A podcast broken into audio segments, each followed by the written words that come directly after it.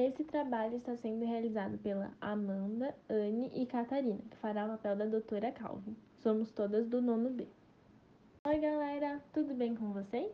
Estamos aqui em mais um podcast, dessa vez com uma convidada muito especial, a doutora Calvin. Que é uma psicóloga roboticista e especialista-chefe da poderosa US Robots. Oiê, obrigada pelo convite. Agora, vamos começar. A obra Eu Robô, na qual Susan é uma das personagens principais, foi escrita em 1950 e mostra diversas tecnologias que tinham uma visão visionária para a época. Desde robôs para fazer companhia aos humanos, até robôs que atuariam sozinhos no espaço. Sem dúvidas, as tecnologias tratadas são futurísticas, porque eles escreveram um livro em 1950, mas as histórias se baseiam em 2035. Assim, tiveram que usar muito a imaginação. Tenho que imaginar também como as pessoas reagiriam com a atuação de robôs na sociedade. Vamos iniciar esse podcast com algumas perguntinhas. Você acha que sem a ciência o livro ainda poderia ser escrito? Se não fosse ciência, o livro não poderia ser escrito, muito menos ter todas aquelas informações. Mesmo com tantas tecnologias, você acha que podemos avançar mais? Sim, é claro. Eu acho que a gente pode avançar ainda muito, não só tecnologicamente, mas também mentalmente.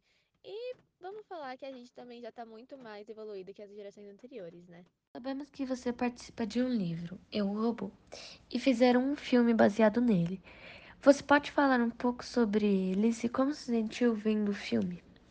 Bom, para começar, eu posso dizer que me sinto honrada por Will Smith estar estreando esse filme. E me sinto mais honrada ainda em saber que foi baseado em um livro no qual eu sou uma das personagens. No filme, há várias coisas diferentes, como a área em que as histórias se passam e o contexto em geral, por exemplo. No livro são vários contos, já no filme é um conto só.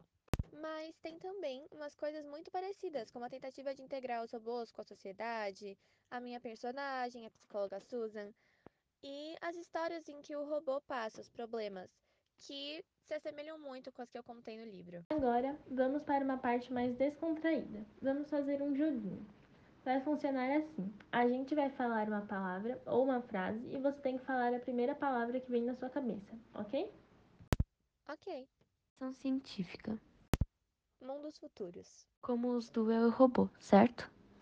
Isso mesmo. Saindo um pouco do jogo, você acredita que o livro Eu Robô é uma ficção científica? Se sim, por quê? Sim, eu acredito que é uma ficção científica por apresentar os pontos básicos de uma, como espaço-tempo diferentes, por tratar de avanços científicos, por lidar com ciência e ela impactar na sociedade, entre outros pontos. Mas sim, eu acho que o livro Eu Robô se trata de uma ficção científica. Entendi, obrigada. Voltando pro jogo, qual a primeira palavra que vem na sua cabeça quando eu falo robô? Herbie, aquele robozinho me deu trabalho, gente. Acredita que ele conseguia ler mentes e falava o que a gente queria escutar só pra não ferir nossos sentimentos? E por último, selênio. Só consigo lembrar do robô Speed. Esse danadinho ficou dando voltas infinitas ao redor de um lago de selênio. Mas por que isso aconteceu? Aconteceu porque ele ficou em dúvida em qual das leis ele deveria cumprir. Se era a segunda, em buscar a ordem do selênio, ou a terceira, em proteger a sua espécie e fugir da radiação. Deve ter sido complicado para vocês resolverem. E foi. Muito obrigada pela sua presença. Amamos ter você aqui no nosso podcast. Eu que agradeço pelo convite. Obrigada. O podcast de hoje termina por aqui, galera. Um beijo.